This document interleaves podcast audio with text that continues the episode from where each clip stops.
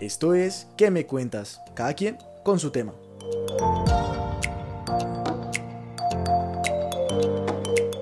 Un podcast realizado por Alejandro Morales, Melisa López y Andrés Madrigal sobre nuestro trabajo de grado. Bienvenidos.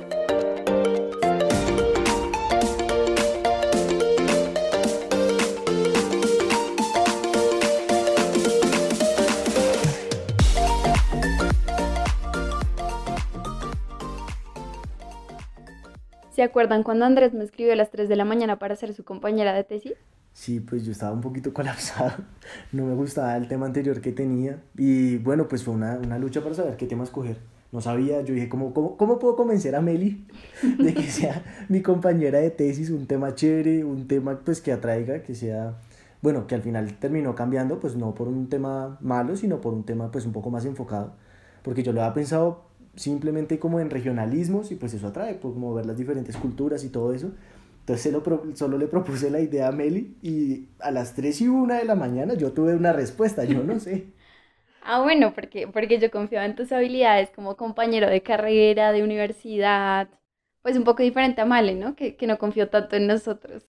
Convencer a Male fue un poco más difícil. ¿Convencerme? ¿Convencerme de qué? Pues de hacer un grupo, de ser equipo. De que fueras nuestra compañera de tesis. Pero al final accedí pero bastante difícil porque... Ay, no fue tan difícil. Pues tenías otra compañera que... Pues tenía otro tema, pero el de ustedes era mejor. ¿Pero por qué?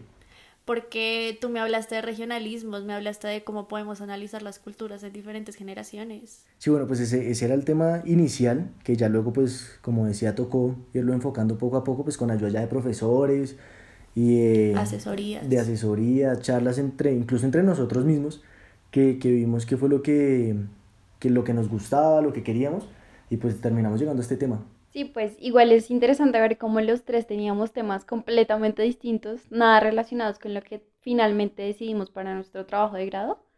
Y por alguna razón nos dejamos convencer de la iniciativa de Andrés. Y además somos de énfasis distintos. Sí, eso iba a decir, eso iba a decir que cada quien estudiando énfasis distintos, pues Male en organizacional, Mel en periodismo y yo en radio, pues es chévere ver cómo esa mezcla entre, entre nosotros tres de de experiencias, de conocimientos para pues terminar en una tesis que siento yo quedó bastante, bastante bien. Sí, cada uno le pudo aportar lo que aprendió a lo largo de la carrera. Nos complementamos, me parece.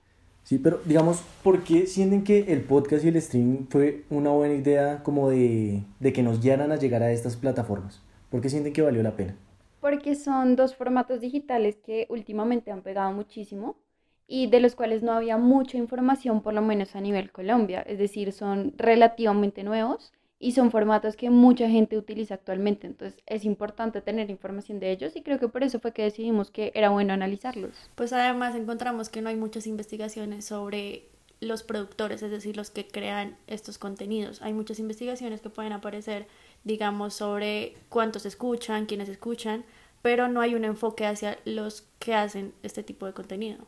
Sí, pues bueno, también vale partir que nos lo dijo, fue un asesor como que nos dijo como, bueno, pues enfoquen el tema que teníamos de regionalismos, pero enfocado hacia qué. Y nos dijo qué les gustan, como qué medios les gustan, y él nos dijo, bueno, ¿y por qué no lo hacen de podcast? Y pues de hecho fue en la misma reunión que nos miramos y dijimos como, esa fue. Nos gusta, nos gusta el tema. Y, y ahí empezó todo el tema de podcast y dijimos, pero bueno, podcast y qué puede ser algo más. Y ahí fue cuando nos enfocamos por el lado del streaming también, y pues que lo podemos ver como streaming o como radio online, que pues van muy de la mano, solo que el otro ya es un poco más editado, más elaborado, con sonido ambiente, con efectos, que pues es el podcast, pero que no le quita nada de que sea menos interesante el streaming, porque el streaming pues tiene esa, ¿cómo llamarlo?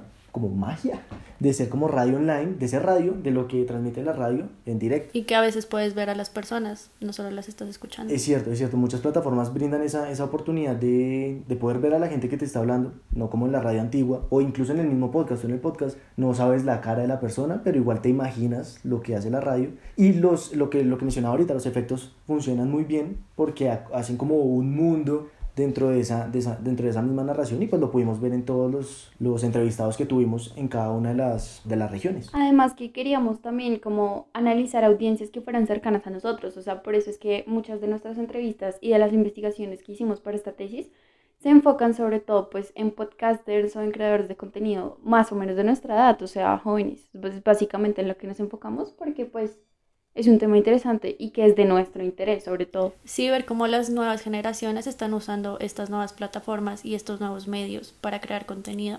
Eh, nos parece como algo importante que se pueda analizar para los diferentes medios de comunicación. Sí, es que también se dice que la radio pues la dan por muerta, avanzando los años, dicen como no, la radio está muriendo, la radio está muriendo, pero no es que esté muriendo, sino que se está transformando, digamos, en estos nuevos estilos, en, en estas nuevas formas de, de, narrarse, como en como el streaming, porque digamos, vemos en países de, de Europa, los nuevos carros ya tienen conexión a internet, y si tienen esta conexión a internet, pues tienen fácil acceso a, a estas plataformas, a estos programas, a los mismos podcasts, entonces no es que se esté acabando la radio como tal, sino que se está transformando como todo, como la televisión en Netflix, como, bueno, infinidad de, de, de los avances que se, van a, que se van haciendo con el paso de, de los años.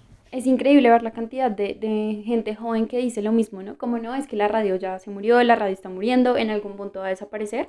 Y pues realmente con, con, nuestro estudio y nuestra investigación nos damos cuenta que no es cierto. El podcast y el stream radial son como el auge que tiene la red en estos momentos y sobre todo pues los contenidos online. Sí, pues es chévere ver eso, que, que lo tienen muy presente muchos jóvenes, pero también fue un reto encontrar estas, estas personas, porque gente que haga esto no, no, no se le mide cualquiera, o sea, no es como que me levante un día y eso, sino es porque siente cierta atracción por, por comunicarse, por hablar con las personas, por, por entablar una conversación y por... Expresar por... sus ideas. Exactamente. Entonces, pues no fue, no fue tan fácil, pero lo conseguimos, logramos eh, entrevistar a muchos jóvenes que como así como nosotros nos gusta este tema y, y, siento que salió muy bien, siento que respondieron lo que queríamos saber, que era como cómo se narran esos jóvenes a través, bueno, de diferentes ciudades, vale recalcar, a través de estos, de estos medios. ¿Y se acuerdan por qué llegamos a esas ciudades? Sí, pues yo me acuerdo que habíamos planteado que eran las tres que más se diferenciaban, en las que habían más diferencias culturales, y pues eso nos parecía interesante para analizar, para comparar, porque pues sí habían otras opciones de, de ciudades que queríamos analizar, pero pues estas tres nos parecía que eran como en las que más íbamos a encontrar diferencias y yo recuerdo que eso es lo que habíamos planteado, que era interesante comparar tres culturas tan diferentes y resaltar qué tienen en común o qué no tienen en común también, pues me acuerdo que hicimos una lista, cuando nos reunimos hicimos una lista como de las ciudades más representativas de, del país, que se notaran como ciertas diferencias, eh, como decía Meli, entre sus culturas,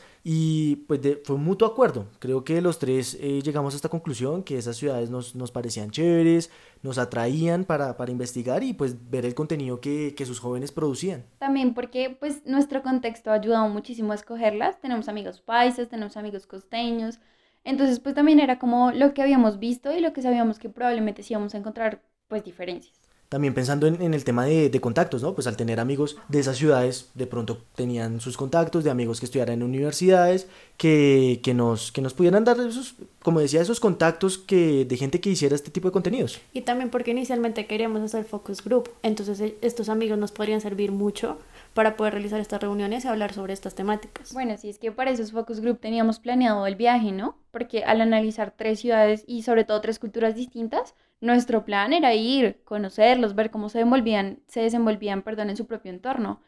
Y pues lastimosamente no se pudo. Aunque al principio todo fue mucho más fácil cuando empezamos a escribir el estado del arte, digamos el marco teórico, estábamos los tres, nos reuníamos, discutíamos como qué autores queríamos ver, qué autores queríamos que nos apoyaran en esta tesis y fue un proceso bastante largo, pero estábamos los tres juntos y nos apoyábamos en la universidad y con nuestros asesores. Bueno, al ser, como lo mencionamos, de, cada, de distintos énfasis, cada profesor, cada uno tenía un profesor que le indicaba, le daba indicaciones, entonces siento que nuestro trabajo por esa misma razón quedó muy completo al inicio y después ya pues cambiaron nuestros planes debido pues a, como, al contexto que estamos viviendo, que es el de la pandemia. Sí, pues nuestra querida pandemia no solo nos tiene encerrados, sino que a nosotros tres en particular nos afectó mucho todo el proceso de escribir la tesis. No sé si se acuerdan de esas tardes en la biblioteca o a veces en el arca, nosotros escribiendo, buscando los autores, y de un momento a otro pues nos tocó hacerlo cada uno por su lado, en el drive, como vernos ahí el nombrecito, quién estaba escribiendo. Viendo a nuestros asesores, cuando teníamos clase y hablábamos directamente con ellos, nos aconsejaban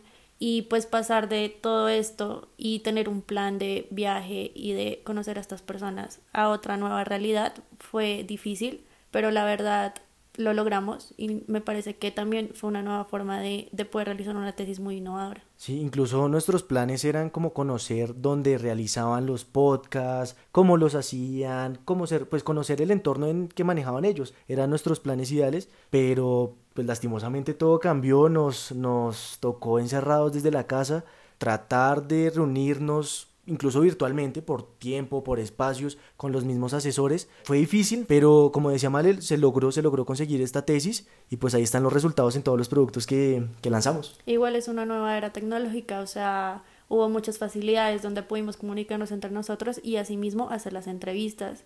Aunque no los hemos podido ver presencialmente, igual muchos de ellos fueron muy amables y nos colaboraron con las entrevistas y todo este tipo de cosas que les pedíamos. Igual lo bueno es que no somos los únicos que se tuvieron que adaptar a la pandemia. Por supuesto, los creadores de contenido que entrevistamos también lo tuvieron que hacer. Y por eso fue que en teoría fue fácil entrevistarlos porque todos estábamos intentando adaptarnos a esta nueva realidad y todos estábamos intentando comunicarnos por medios digitales, que pues a la final fueron muy útiles. Y ellos también se estaban adaptando mediante sus podcasts, mediante sus streamings, entonces ellos nos entendían perfectamente. Por esa misma razón siento que eran tan, tan amables, lo que me decías, tan, tan, tan queridos con, con nosotros porque entendían que no podíamos ir a conocerlos, sino que tenía que todo ser por medio virtual, así como ellos mismos están realizando actualmente sus productos que ya ojalá en unos pocos meses ya se puedan volver a encontrar, a realizar este contenido, que igual no deja de ser malo por ser virtual, sino que es una nueva manera de, de, realizar este contenido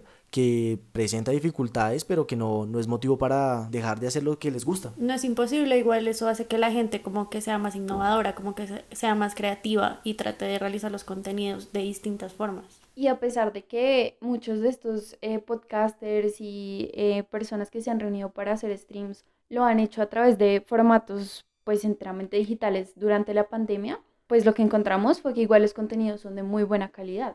Así como nosotros nos narramos a través de distintos productos en formatos que se encaminan en nuestra página web. Por eso tenemos productos transmedia.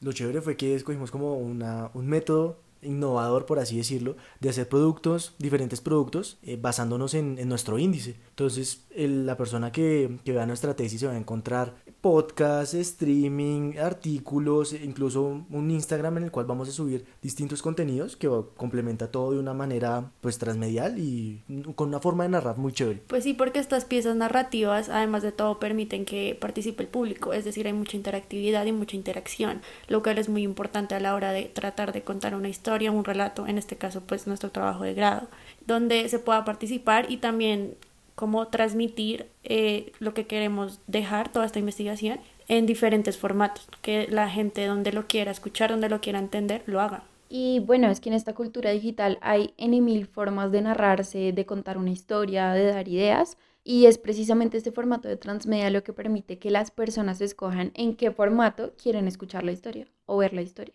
Por esta razón los queremos invitar a todos ustedes para que disfruten de no solo de este podcast, sino de todo el contenido que creamos a partir de, como lo mencionamos, de nuestro índice que se encuentra recopilado en nuestra página web, la cual está en la descripción de este perfil. No siendo más, los invitamos a que disfruten de nuestro trabajo de grado.